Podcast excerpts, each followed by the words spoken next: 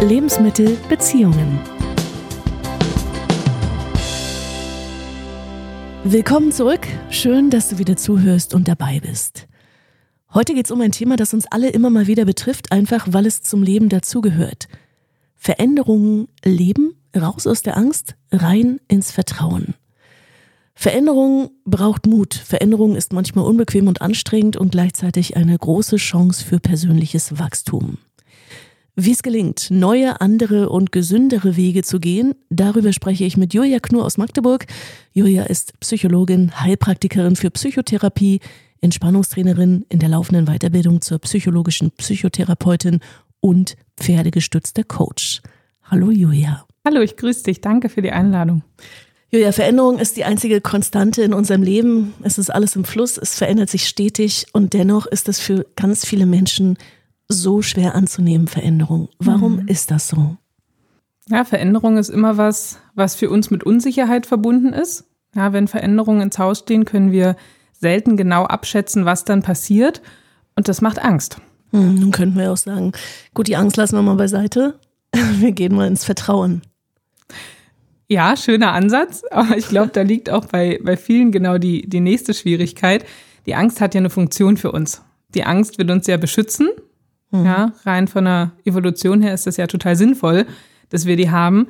Nur tritt es heutzutage ja leider auf, recht häufig, dass die Angst uns in Situationen beschützen will, wo wir sie eigentlich gar nicht brauchen. So, das weiß die Angst natürlich aber nicht. Und dann steht sie dem Vertrauen manchmal so ein bisschen im Weg. Nun gibt es Menschen, die tun sich mit Veränderungen weniger schwer. Die sagen, ach, mal gucken, ich mach mal. Die sind also eher im Vertrauen und es gibt Menschen, die sind eher in der Angst. Hm, woran liegt das, dass wir so unterschiedlich damit umgehen? Na, ich denke, in erster Linie hat es auch ganz viel mit unserer Prägung zu tun und mit dem, was wir gelernt haben, was wir erfahren haben übers Leben. Wenn ich total sicher aufgewachsen bin in einem Elternhaus, wo auch meine Eltern schon so geprägt waren, dass sie gesagt haben, ich probiere das mal aus, ich mache das einfach mal, dann wird mir das später auch leichter fallen, dass ich dann gewisse Dinge einfach angehe. Ja, wenn ich jetzt aber in einem Elternhaus aufgewachsen bin, wo eher so die Sorge vorherrschend war, ne, geht das gut, nicht, dass was schief geht und auch so ein bisschen der Klassiker, was sollen denn die anderen denken, dann wird mir das später auch höchstwahrscheinlich schwerer fallen, da den Schritt zu machen. Das heißt, wir kommen ja aber erstmal auf die Welt. Eine Grundangst ist wahrscheinlich immer da. Aber du sagtest ja gerade, ich, ich gucke mir ab, wie gehen meine Bezugspersonen damit um und daraus entwickle ich mich. Mhm. Heißt, das, was ich erlernt habe, diese Angst, die kann ich ja letztendlich dann auch wieder umlernen. Oder? Mhm, wenn wir es ganz pragmatisch sehen, ja. Mhm. Ähm, kurz noch zur Angst, weil du sagst, das, das erlernen wir. Wir haben ja alle von der Evolution mitgegeben, dass die, die Grundemotion der Angst, mhm. ne, das wer auch immer uns geschaffen hat, hat sich ja nicht gedacht, Mensch, den mache ich das Leben jetzt besonders schwer, indem ich dem unterschiedliche Gefühle gebe, sondern das hat ja alles einen Sinn. Mhm. Ja, und ähm, da, wenn wir zum Beispiel in die Steinzeit zurückschauen, ist das nochmal viel erklärlicher, warum wir diese ganzen Emotionen haben, wo auch die Angst dazu zählt. Ne, der kleine Steinzeitmensch, der musste sich vorm Säbelzahntiger schützen und für den war das wahnsinnig wichtig, dass der die Angst empfunden hat, um sein Leben zu schützen. Ne, von daher ist das evolutionär eine, Grundveranlagung in uns, dass wir Angst haben. Wie ausgeprägt diese Angst ist, das ist dann was, was im Laufe unseres Lebens, unseres Aufwachsens und auch von der Prägung her mitbestimmt wird. Und da kommen wir dann an den Punkt, natürlich können wir die Angst quasi umlernen. Ja, also wenn wir uns damit auseinandersetzen, dann können wir schauen, was macht mir Angst? Welche Reaktion löst, löst das in mir aus? Und wie will ich künftig damit umgehen? Da habe ich natürlich immer die Wahl. Ja, möchte ich mich nach der Angst richten? Möchte ich das machen, was mein Gefühl mir sagt? Oder stelle ich fest, nee, das, das macht mir Probleme oder das gefällt mir nicht und ich würde mich gern anders verhalten? Dann kann ich mich dem gegenüberstellen und schauen, was kann ich daraus machen? Mir ging es darum, klar, Angst ist eine Primär, äh, gehört zu den Primäremotionen. Mhm. Ja, korrigiere mich, wenn es ja, falsch ist. Ja, okay. genau. Ähm, aber ich sage jetzt mal, ein Kind, was laufen lernt mit äh, seinen anderthalb, das äh, lässt sich ja auch nicht davon abhalten und sagt, oh, jetzt bin ich dreimal hingefallen, äh, jetzt mhm. lasse ich es, sondern ich, ich mache es weiter. Und irgendwann muss es ja einen Punkt in unserem Leben geben, wo dann der, der Bezug von außen so groß ist, dass ich sage, hm, jetzt wird es aber schwierig, ne? Ich gebe mal lieber auf, nee, mache ich mal lieber nicht. Mhm. Könnte ja, pff, könnte ja XY passieren. Mhm. Ja. Das heißt, diese, diese Prägung, die ist da und wie lasse ich sie dann in dem Moment los? Ja, ähm, da ist, glaube ich, erstmal total entscheidend, dass wir das erkennen, was uns aufhält. Mhm. Welche Prägung da ist, die uns im Weg steht. Weil ich glaube, auch das erkennen ganz viele nicht, weil wir kriegen das ja in den frühen Jahren mit und da reflektieren wir das noch nicht so. Ja, und späterhin setzen wir das dann um und, und das ist so in unserem Rucksack drinne. Und wenn wir uns das nicht angucken, ist uns da manchmal vielleicht auch gar nicht bewusst, was uns auffällt und was uns von den Veränderungen abhält. Das heißt, der erste Schritt wäre da, sich bewusst zu machen, was hält mich auf, was macht mir Angst. Und ja, dann kann ich mich dem auch stellen. Dann kann ich mir das anschauen und gucken, wie kann ich da weitermachen. Lass es uns mal bitte an einem konkreten Beispiel festmachen. Nehmen wir mal einen Job, in dem ich mich nicht mehr wohlfühle oder eine Beziehung, in der ich mich nicht mehr wohlfühle. Der Kopf weiß, äh, geh mal bitte. Und das Herz kommt nicht hinterher. Das mhm. heißt, die mhm. Veränderung ist so, so schwer, macht ähm, so viele Probleme einfach gedanklich. Du sagst, bewusst werden ist das eine und dann, wie geht's weiter? Ja, bewusst werden ist der erste Schritt. Und ich denke, der zweite Schritt ist dann, sich bewusst zu werden, wo will ich hin? Hm. Ja, also, dass wir quasi so einen Startpunkt haben und uns einen Zielpunkt ausmalen. Und wenn wir wissen, wo wir hinwollen, dann ist es an uns zu schauen, wie komme ich dahin? Ja, welche Schritte kann ich einleiten, um zu dieser Veränderung zu kommen? Das hört sich jetzt wahrscheinlich im ersten Step erstmal relativ leicht an. Ja, ähm, für viele ist es das aber nicht. Und da ist, glaube ich, auch liegt, glaube ich, auch der Grund drin, wieso manche Menschen Veränderungen besser umsetzen können als andere. Ja, es gibt Personen, die können sich sagen, okay, da will ich hin. Und dann reflektieren sie, welche Schritte muss ich gehen, um an dieses Ziel zu kommen und können das umsetzen. Und dann gibt es aber auch Personen, die vor diesen einzelnen Schritten zurückschrecken und es da einfach nicht schaffen, sich zu überwinden. Und da ist mitunter auch der Punkt erreicht, wo man sich auch Unterstützung in unterschiedlicher Form holen kann. Mhm. Ich würde noch einen Schritt zurückgehen oft ist es ja so, ich weiß, was ich nicht mehr will, mhm. aber was will ich denn? Ich glaube, das mhm. ist ja auch ein Punkt. Wir sind irgendwie darauf fokussiert, hm, das ist doof, äh, das will ich nicht mehr, das passt nicht mehr in mein Leben. Und wenn man dann aber fragt, was willst du denn, dann ist es noch nicht ganz klar. Das heißt, erster Schritt auch eine bewusste Klarheit zu schaffen. Mhm. Und da ist die Frage, wie komme ich da hin, wenn ich doch gar nicht weiß, was ich will? Ja, ähm, da sage ich mal, da darf ich mich ausprobieren. Mhm. Na, also es ist natürlich mitunter super schwer, wenn, wenn ich mir nicht klar bin und dann fragt mich jemand, wo willst du hin? Ja, keine Ahnung, wo ich hin will. Ich weiß nur, ich will da weg. Das ist auch schon mal eine erste gute Erkenntnis. Ja, ähm, ja und dann reg ich immer an zum Ausprobieren. Mal dir unterschiedliche Sachen aus. Was könnte der neue Weg sein? Wie könntest du da hingelangen? Wie würdest du dich da fühlen? Und wenn es möglich ist, je nachdem, worum es geht, probier dich aus. Probier aus, wie es ist, neue Dinge zu tun, andere Dinge zu tun, sei es jetzt ein, ein Sport, eine Freizeitaktivität oder tatsächlich auch was Berufliches. Ja, wenn du dich beruflich verändern möchtest, liest dich in andere Themen ein, setz dich damit auseinander, was brauche ich zum Beispiel für eine Selbstständigkeit? So, welche Voraussetzungen brauche ich, um Unternehmen zu gründen? Beschäftige dich damit und dann achte darauf, was, was sagt dir dein Gefühl?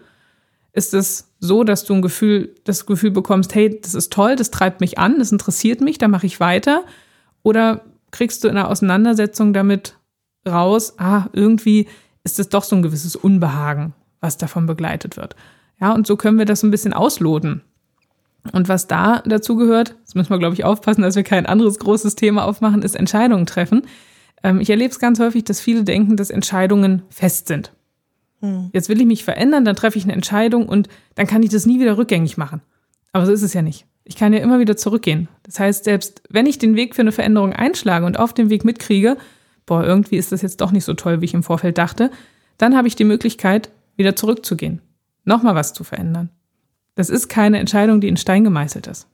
Ja, ich glaube, das ist ein ganz wichtiger Punkt. Also weg vom Schwarz-Weißen. Genau. Mhm. Weg vom ganz oder gar nicht. Ja, auch, auch weg vom äh, hell oder dunkel, jetzt oder nie. Ja, hoch oder tief wir haben immer die Wahl. Hm. Warum haben wir es denn gern so absolut? Weil uns das Sicherheit gibt. Ja, weil wenn wir es absolut haben, dann haben wir eine Vorgabe, dann haben wir eine Richtung, dann haben wir ein festes System, in dem wir uns bewegen. Und alles, was fest ist, was ich abschätzen kann, was ich kontrollieren kann, gibt mir per se erstmal Sicherheit. Heißt im Umkehrschluss, alles, was sich verändert, alles, wo ich dann das Gefühl habe, oh, das kann ich nicht abschätzen, das verunsichert mich erstmal. Den einen mehr, den anderen weniger. Mhm. Das heißt, wenn ich es jetzt mal auf das Thema Beziehungen ähm, ziehe, dann ist es oft so, okay, ich möchte mich trennen, ich, ich es aber nicht. Mhm. Aus Angst, diesen Schritt dann umzusetzen, versuche ich es auszusitzen und zu warten, dass der andere sich rührt. Ja. Ich glaube, das ist was, was ganz häufig auftritt. Mhm. Ja, also da wirst du das mitunter vielleicht noch besser wissen als ich, aber wie viele halten das in Beziehungen aus? Ja, und, mhm. und reden das schön und, und warten ab und stellen sich in ihrem Kopf aber eigentlich ganz andere Dinge vor. Ja, und dann taucht aber die Angst auf, die Angst vorm Alleine sein, die Angst, was sagen andere? Denken andere, ich habe es wieder nicht geschafft? Die Angst, wie geht's dann weiter? Die Angst, gibt's da noch mal jemand anderen für mich? Ja, aber da, da spielt ja dann wieder die Angst vor Eigenverantwortung mit. Ja. Also lieber, lieber bleibe ich in der Situation, lieber sitze ich es aus, weil ich nicht weiß, was passieren kann. Ich möchte mein Leben nicht in meine Hände nehmen. Mhm. Weil dann bin ich auch für all den Mist verantwortlich. Also mhm. nicht nur für das Gute, sondern auch für all die Fehler, die passieren können und muss die Konsequenzen tragen. Na klar, und mitunter habe ich dann auch keinen Schuldigen mehr. Ja. Dem ich es ja. zuschieben kann. Ja, ja, ja, also wenn wir jetzt mal bei den Paaren bleiben, ist es ja oft so, solange ich jemanden habe, mit dem ich mich äh, fetzen kann, das hält ja mitunter auch die Beziehung zusammen, mhm. das ist der Kit. Ja. Mhm. Nun wissen wir, Menschen verändern sich, wenn der Leidensdruck oft sehr, sehr groß ist. Das wirst du wahrscheinlich in der Praxis bemerken. Ja. Oder der Veränderungswille auch stark ist. Was, mhm. was kommt häufiger vor? Uh, schwierige Frage. Ich glaube tatsächlich leider, dass der Leidensdruck so groß ist. Mhm. Wobei ich ein bisschen das Gefühl habe, dass sich das mittlerweile wandelt. So, also ich habe den Eindruck, dass die Gesellschaft dahingehend immer bewusster wird dass, dass die Leute immer mehr schauen, was will ich wirklich im Leben? So, und was tut mir gut? Und ich könnte mir vorstellen, gerade so in den nächsten Jahren, dass da noch ein, ein weiteres Umdenken stattfindet und dass immer mehr Leute kommen, die sagen, bevor es hier irgendwie richtig schlimm wird, möchte ich jetzt was verändern. Hm. Das heißt, wie gehst du vor? Ähm, das ist bei meinen Klienten tatsächlich ein bisschen unterschiedlich. Dadurch, dass ich es als Privatpraxis führe, ähm, sind da andere Zugangsvoraussetzungen und eigentlich kann ich schon sagen, dass ich zwei große Gruppen von Klienten habe. Die einen, wie wir es eben gesagt haben, die wirklich kommen, weil der Leidensdruck so groß ist. Und in meiner Praxis habe ich aber auch recht viele mittlerweile schon, die sagen, ich merke, hier läuft was nicht richtig und bevor das zum Problem wird, möchte ich was ändern. So und ähm, genau, da kann ich erstmal grundsätzlich zwischen diesen zwei Klientengruppen unterscheiden. Bei beiden gehe ich aber eigentlich ähnlich vor. Ich schaue, wie ist die Ausgangssituation und wie ich es vorhin schon beschrieben habe, wo wollen sie hin? was ist der Wunsch? Ja, das ist mir persönlich auch ganz wichtig, dass die Personen sagen können, in welche Richtung soll es gehen. Mhm. Na, das ist so das eigene Commitment, wo ich schon für mich einstehe, indem ich mal formuliere, in welche Richtung. Das muss kein hundertprozentiges Ziel sein. Ne? Es ist überhaupt wichtig, dass eine Tendenz da ist, was, was will ich. Ja, und dann schauen wir, wie ist der Ausgangspunkt und wie können wir die ersten Schritte setzen. Ja, und manchmal ist es auch so, da können wir noch gar keine ersten Schritte setzen. Da geht es erstmal darum, all das Alte, was wir irgendwie mit uns schleifen und mit uns ziehen, anzuschauen, aufzuarbeiten und ein Stück weit auch fallen lassen zu können. Gibt es denn bestimmte Tools? Also du sagst natürlich Klarheit verschaffen, gucken, wo will ich hin.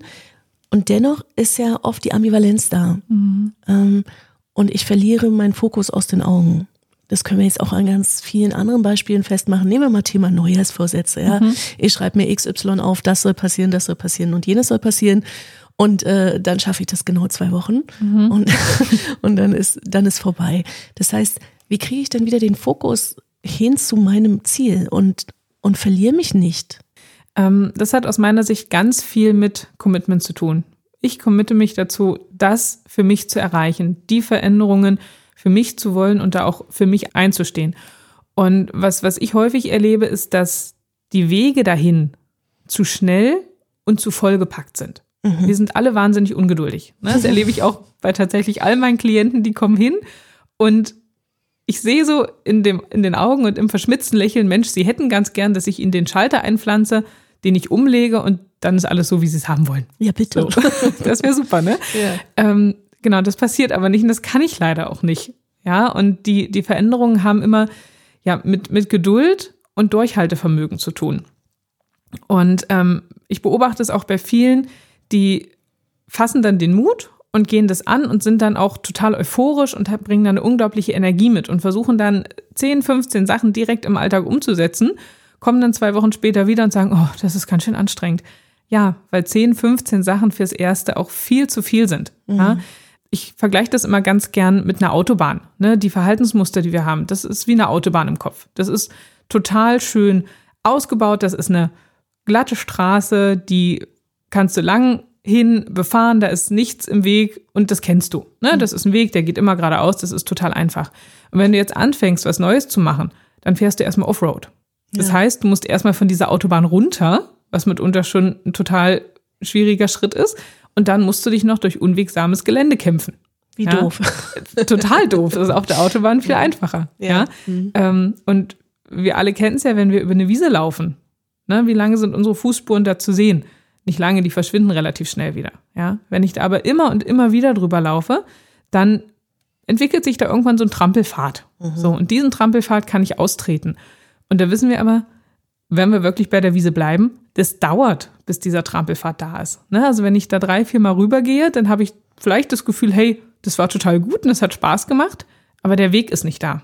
Mhm. Das heißt, wir müssen da langsam und kontinuierlich dranbleiben. Und um jetzt auf die konkreten Veränderungen zurückzukommen, ich rate dann immer wirklich mit kleinen Schritten anzufangen. Ne? Fürs Erste, je nachdem, worum es geht, eine Tätigkeit oder zwei Tätigkeiten zu formulieren, die mich in Richtung dieses Ziels bringen. Und wenn ich die etabliert habe, dann kann ich weitergehen. Und wenn wir kleinschrittig rangehen, dann hilft uns das, da den Fokus nicht zu verlieren, ja, und uns wirklich immer wieder darauf einstellen zu können.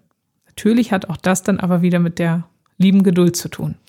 Hm, bleiben wir mal beim Thema Geduld. Wie lange muss ich denn so eine Veränderung leben, bis sie auch wirklich in meinem Leben angekommen ist? Also und ich nicht zurückfalle in alte Muster. Ja, ähm, das ist grundsätzlich wie alles in der, in der Psychologie immer sehr subjektiv. Ähm, wenn man sich aber so ein bisschen in die Fachliteratur einliest, dann wird davon gesprochen, dass man Minimum 30 Tage das erstmal umsetzen sollte und man sagt nach ungefähr 90 Tagen ist so eine neue Gewohnheit, neue Routine etabliert. Aber natürlich, je nach Thema, kann es auch sein, dass so alte Verhaltensweisen immer wieder verführerisch sind. Ich wollte gerade sagen, also 30 Tage die Schokolade wegzulegen, ja. ist, schon, ist schon eine Hausnummer, um jetzt mal bei einem ganz kleinen ja. Beispiel zu bleiben. Aber das, das ist natürlich schwierig, weil du sagst ja gerade, ne, dass das Bequemere ist, weiterhin diese, diese Autobahn zu nehmen. Mhm. Aber auch da bei der Schokolade ist es zum Beispiel, ne? Das ist ja so ein Klassiker. Viele sagen, oh, ab Januar esse ich nichts Süßes mehr. So, wenn das vorher aber fester Bestandteil war, dann ist das was, was dein System völlig aus dem Bahn wirft. Weil da fehlt ja absolut was. Ne? Mhm. Gerade Süßigkeiten haben ja für viele auch eine Funktion. Ja. Mhm. Und wenn ich dann sage, ich esse jetzt gar nichts mehr, kann ich das schaffen. Aber das ist mitunter super schwer. Ne? Und da würde ich dann raten, okay, vielleicht erstmal eine Reduktion. Ja. Ne? Ich weiß noch, früher gab es irgendwo mal im Fernsehen, da haben die immer so Süßigkeiten-Dosen gemacht. Ne? Und da haben die gesagt, diese Dose ist für die ganze Woche. Und das kannst du dir einteilen. So. Und das ist ja auch schon mal ein total toller Anfang, dass ich mir sage, okay, ich reduziere das. Und wenn ich damit gut klarkomme, dann gehe ich den nächsten Schritt, der dann vielleicht verzichten heißt, wenn ich für mich persönlich verzichten möchte. Und dennoch ist es ja so, wenn ich zurückfalle, dann, dann braucht ja mein System das für irgendwas. Also bleiben wir mal entweder beim Thema Ernährung oder auch oder beim Thema Sport. Ne? Ich habe das mhm. fest im Kopf, das ist mein Ziel und in den und den Schritten möchte ich es gerne erreichen. Und dann falle ich zurück. Ich frage mich dann immer, wofür ist es jetzt gut? Wofür brauche ich das? Mhm. Hast du darauf, klar gibt es ja jetzt keine, keine Antwort per se, die für alles passt, aber warum ist das so? Naja, bleiben wir doch zum Beispiel mal beim, beim Thema Ernährung, ja, oder direkt auch bei den Süßigkeiten. Das äh, trifft tatsächlich auf ziemlich viele zu.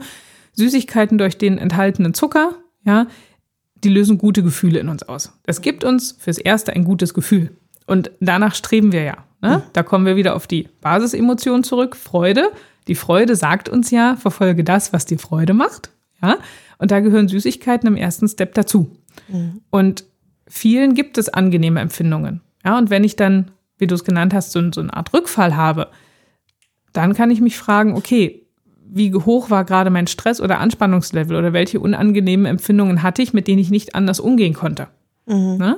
Das ist nicht bei jedem so, aber das ist ein Klassiker, der häufig auftritt. Aber die Freude könnte ich mir ja anders ins Leben holen. Genau. Zum Beispiel, dann sind wir wieder beim Ausprobieren. Richtig. Ja, okay, alles Ja. klar, verstanden. Inwiefern ist es denn schlau, wenn ich Veränderungen in mein Leben implementieren möchte, dass ich wie mit so einer Art Belohnungssystem arbeite? Also wenn ich das und das erreicht habe, dann gönne ich mir das und das.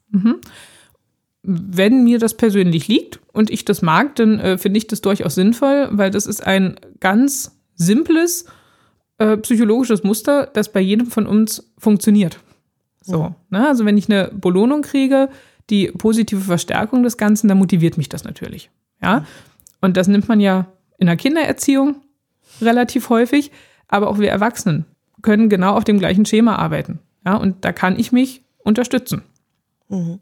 Und das kann natürlich was sein, wenn ich, keine Ahnung, zum Beispiel sage, ähm, ich möchte weniger Süßigkeiten essen und schaff's in der Woche wirklich diese kleine Dose, die ich mir zusammenstelle, zu essen, dann belohne ich mich am Sonntag mit einem Stück Torte aus meiner Lieblingsbäckerei. Du arbeitest ja mit deinen Klienten und Klientinnen auch mit Hilfe deines Pferdes. Ja. Specki heißt er. genau. Und ich habe das selber schon festgestellt. Also ich äh, lebe ja hier auf einem oder in einem kleinen Dorf und hier gibt's einen Reiterhof. Früher, als meine Tochter kleiner war, sind wir öfter losgegangen und haben uns also einen Pony äh, genommen für eine Stunde. Und ich dachte immer, warum kommt denn dieses Pony nicht hinter mir her? Ja. So, und dann hat irgendwann meine Tochter, ich weiß noch, sie war sieben oder acht, das Ruder, Ruder übernommen, ist abgestiegen, hat das Pony am Halfter genommen und das ist hinterher getrottet. Und ich dachte, das gibt's doch wohl nicht. Ich zieh da ja, und es passiert nichts. Und hinterher ist mir aufgefallen, ich, ich hatte irgendwie auch Angst, dass, dass es mir auf den Fuß tritt, was auch immer. Ja? Also ich war gar nicht in der Energie zu sagen, so ich bin hier der Anführer. Ja. Was stellst du ansonsten fest, wenn du mit Klienten arbeitest in deiner pferdegestützten Arbeit? Eigentlich ist wirklich der, der, der Klassiker und auch das größte Thema, was immer wieder auftaucht, genau das, was du eben beschrieben hast, die fehlende innere Klarheit. Wir sind so eingeschränkt von Ängsten, von Selbstzweifeln, von nicht trauen, von ich kann doch nicht, das macht man doch nicht, das darf man doch nicht, dass wir nicht in die Umsetzung kommen. Und tatsächlich, äh, mein Specki ist da der, das größte Barometer für. Wenn der merkt, jemand ist nicht klar, bewegt er sich keinen Meter. nicht mal einen Zentimeter. Der steht und der kann gut stehen. so, und ähm, das ist es tatsächlich. Und wenn ich dann mit den Klienten drüber spreche, was sie gerade aufhält, ja, dann sagen sie ganz häufig, aber ich kann doch nicht. Ich darf doch jetzt nicht. Und ne, Specki frisst dann auch gern, der ist auch gern Süßes, ja, und dann frisst er erstmal. Genau. Na, und dann sage ich zu den Mensch, möchtest du das gerade? Nee, will ich nicht. Okay, was hindert dich dann jetzt dran? Naja, aber, aber er will ja. Und kann ich ihn da wegziehen? Das geht doch nicht, kann ich doch nicht machen. Und ich dann mal sage, warum nicht? Du willst es doch nicht. Mhm. So, und dann sind immer alle ganz verdutzt und sagen, ach je, äh, ja, stimmt. Na, und wenn sie dann Rückschlüsse ziehen, stellen sie fest, das passiert mir auch im Privatleben ganz viel. Dass ich mich unterordne, dass meine Bedürfnisse zurückstelle, Genau, zugunsten eines anderen Menschen zum genau. Beispiel. Ja. Und dass ich auch nicht das mache, was ich möchte. Ja. Mhm. Und da sind wir beim, beim Punkt Klarheit. Manchmal wissen die das gar nicht so. Ne, was ich auch ganz häufig beobachte, die bekommen von mir in den Übungen immer eine Aufgabe, Mhm. sind in der Durchführung aber völlig frei und die sind dann ganz bestrebt, diese Aufgabe bestmöglich umzusetzen. So, auch wenn das manchmal nicht geht und dann rackern die sich dahin ab, das tut mir im Beobachten dann manchmal fast schon leid, aber es ist bisher noch nie jemand auf die Idee gekommen zu sagen, ich mache das nicht. Wenn wir dann im Nachgang darüber gesprochen haben, und ich gefragt habe, was hättest du gern gemacht jetzt? Dann haben ganz viele gesagt, boah, ich hätte einfach nur hier gern gestanden mit dem Pferd. Ich hätte es gern fressen lassen, ihn berührt und gestreichelt. Und von alleine kommt aber niemand auf die Idee zu sagen, ich mache das jetzt einfach so. Und wieso ist das so? Ja, das frage ich mich manchmal auch, das finde ich auch total schade. Und da kommen aber auch wieder diese Überzeugung von, na, ich habe doch eine Aufgabe, ich muss das doch machen. Ja, ein Scheiß, du musst überhaupt nichts. So, ja. Ich, ich muss das doch machen, du hast mir jetzt die Aufgabe gegeben, ich muss das doch erfüllen. Nein. Ne? Ich, ich bin da völlig erwartungsfrei. Die müssen nichts. Ja, wenn die von Anfang an kommen würden und sagen würden, du, ich will heute nicht reden. Gib mir nur das Pferd in die Hand und lass mich hier in der Natur stehen. Ganz in Ruhe. Würde ich sagen, okay. Aber das macht keiner. Ja, wir sind so konditioniert, ja. Ja. Und da ist ja die Frage, warum ist das so? Also, warum sind wir wie so kleine Maschinen, die umhergehen und sagen, da stellt jemand eine Anforderung an uns oder eine Erwartung mhm. und wir rennen los, wie irre. Also genau das Gleiche zeichnet sich auch auf den Beziehungen ab. Total. Ja. Ja, das ist unser Leistungssystem. Mhm. Ja. Anerkennung für Leistung. So. Und ja, da darf jeder für sich persönlich so ein bisschen schauen, wo es herkommt. Aber ich persönlich glaube auch, das ist ein Stück weit ein transgenerationales Thema. Mhm. Ja, also wenn wir da weiter zurückschauen in unsere Eltern und Großeltern, vielleicht auch noch die Urgroßeltern-Generation, die hatten ja ganz andere Bedingungen. Ja, das, mhm. das waren mitunter ganz andere Umstände, wo wirklich mehr Leistung gebraucht wurde. Mhm. Ja, und wo auch die Leistung noch viel, viel mehr verstärkt wurde als, als heute. Und das wird natürlich mitgegeben. Und da habe ich schon manchmal den Eindruck, dass wir da Dinge mit uns rumtragen, die eigentlich nicht mehr zu uns gehören. Naja, und irgendwie schwankt das Pendel auch so zwischen entweder ich bin voll in dieser Leistung drin und in einem auch Selbstoptimierungswahn. Also ich denke jetzt nochmal an, an Fitnessstudios, ja. wo Menschen jeden ja. Tag ein, zwei Stunden äh, dort sich aufhalten und an ihrem Körper schrauben. Und auf der anderen Seite das andere Extrem, die Veränderung, die gar nicht zustande kommt. Mhm. Und so, so, eine gesunde Mitte mhm. Wäre wär irgendwie schön. Mhm. Ja. Und auch das ist wieder, wenn du das jetzt sagst, kommt mir da als erstes der Gedanke, weil ich zu viel will, weil ich in einem Wahn bin, der mich unglaublich auslaugt, mhm. der unglaublich viel Kraft kostet. Und dann bin ich irgendwann an einem Punkt, wo mein Körper oder mein System sagt, boah, ich kann nicht mehr. Und dann mhm. mache ich halt gar nichts mehr. Mhm. Ne? Weil wir zwischen diesen Polen hin und her pendeln und nicht schauen, wie, wie kann ich einen Mittelweg erreichen. Mhm. Ja, und tatsächlich, ähm, du hast jetzt das Beispiel gebracht mit dem Sport. Na? Und ich persönlich finde es manchmal aber auch schon ein Selbstoptimierungswahn, wenn ich schaue, wie viele jetzt anfangen, sich mit ihrer eigenen Persönlichkeitsentwicklung auseinanderzusetzen. Na, wo es da um Selbstoptimierung geht, von du musst achtsam sein und du musst in deiner Mitte sein und was da nicht alles mhm. gesagt wird. Das finde ich manchmal tatsächlich auch schon fast zu doll. Nun ist es ja so, nicht nur wir wollen uns oft verändern und sind da vielleicht, schießen auch übers Ziel hinaus, sondern ein anderer wichtiger Punkt ist ja auch, ähm, wir hätten gern, dass wir andere Menschen verändern könnten. Ja. Ich sage immer so, wie so an so einem Rädchen drehen mhm. und jene Eigenschaft oder dieses oder jenes wegzaubern. Klar, ist ja auch super. Ja. Ne, mein Leben wäre toll, wenn alle das machen, was ich will. und alle nach meiner Pfeife tanzen. Genau.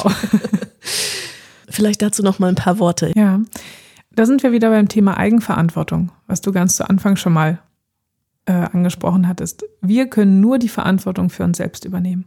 Was ein anderer macht, das, das können wir nicht beeinflussen. Wir sind alle unsere eigene Person. Und wir haben nur für uns die Verantwortung. Ja.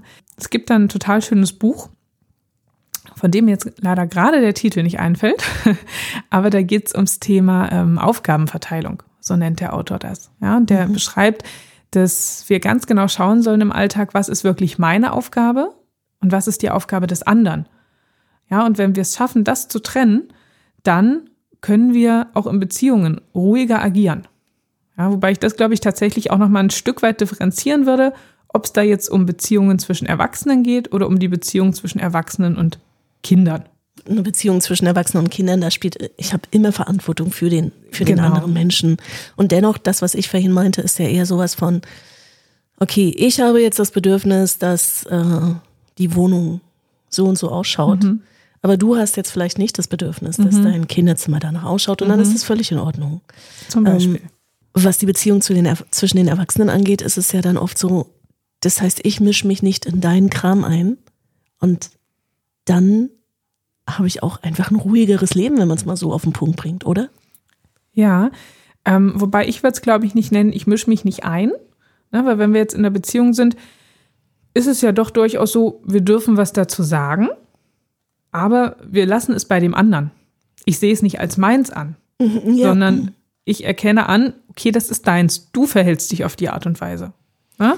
Ich kann vielleicht meine Meinung dazu sagen, dir einen Hinweis geben oder mich mit dir darüber austauschen wollen, aber ich maße mir nicht an, dass das irgendwie zu steuern oder irgendeinen Einfluss drauf nehmen zu wollen. Wenn ich aber genauso argumentiere, dann, dann heißt das ja, ich lasse es bei dir. Mhm. Und welche Gefühle dein Verhalten bei mir auslöst, das ist dann auch wiederum meins. Ganz genau. Ja. Genau. Das ist voll unser Thema. Da hat der andere, wenn wir es so ganz pragmatisch trennen, nach, nach dem, was der Autor da schreibt, nichts mit zu tun. Ja. Logisch in der ähm, Theorie. Ja. Schwierig umzusetzen. Ähm, vielleicht zum Schluss nochmal, wie geht's dir denn mit Veränderungen? Ich meine, mhm. du, du ähm, hilfst ganz vielen Menschen dabei, Veränderungen zu leben. Und dennoch ist das eine ja eine Berufsrolle und das andere bist du, Julia, ganz privat. Ja, auf jeden Fall. Also ähm, da bin ich auch nur ein Mensch. Und das sage ich auch ganz ehrlich, manchmal sitze ich in den Stunden mit meinen Klienten und denke mir bei Dingen, die ich gesagt habe im Nachgang, boah, da könntest du dich selbst mal dran halten. Eine Scheibe abschneiden. genau. Ähm, ja, äh, ehrlicherweise muss ich gestehen, ähm, ich bin auch nicht der veränderungsfreudigste Mensch. Mhm. So. Es wird aber besser. So, also ich in, in den letzten Jahren stelle ich mich bewusster den Dingen, die so Unsicherheit, Sorge, vielleicht auch manchmal Angst in mir auslösen. Aber ich bin grundsätzlich nicht der absolut mutigste Typ, der bei jedem, bei jeder Herausforderung sagt, klar, die nehmen wir mit. So. ne? Auf welche Veränderung bist du besonders stolz in deinem Leben? Ja, wenn ich gerade in die relativ jung, junge Vergangenheit zurückblicke, dann ist es, glaube ich, tatsächlich ähm, der Schritt in die Selbstständigkeit, weil mich dieser Schritt vor ganz viele Ängste und Unsicherheiten gestoßen hat und auch immer noch mit ganz vielen Themen konfrontiert, vor denen ich eigentlich lieber die Augen zumachen würde und wo ich auch manchmal aufpassen muss, dass ich dann nicht anfange zu hyperventilieren und mich dann selber auch immer wieder runterregulieren darf und selbst ins Vertrauen bringen darf. Wir halten mal fest, äh, Veränderungen gehören zum Leben dazu und Angst ist, glaube ich, immer ein Begleiter, mal stärker, mal weniger stark. Das ist gar nicht der Punkt, sondern es geht wirklich darum, und dennoch die Angst an die Hand zu nehmen mhm. und Veränderungen zuzulassen. Mhm. Da kann ich zum Ende gern meinen Supervisor zitieren. Der ja. sagt nämlich, wenn es darum geht, immer einen total schönen Satz zu mir. Der sagt dann immer, Julia, Sie wissen doch, da wo die Angst ist, da ist der Weg. Ja, hat Nina Ruge schon damals gesagt. Ja. Einer meiner Lieblingssprüche, wo die Angst ist, geht es lang. Ja, genau. Julia, ich danke dir fürs Gespräch. Wir haben gesprochen sehr, sehr über Veränderungen, über den Umgang mit Veränderungen, warum es so schwer ist und wie wir dennoch losgehen können. Julia Knur war das aus Magdeburg. Sie ist Psychologin, Heilpraktikerin für Psychotherapie, Entspannungstrainerin und in der Weiterbildung zur psychologischen Psychotherapeutin und pferdegestützter Coach. Nicht zu vergessen. Danke dir. Sehr gerne, ich danke dir. Lebensmittel Beziehungen.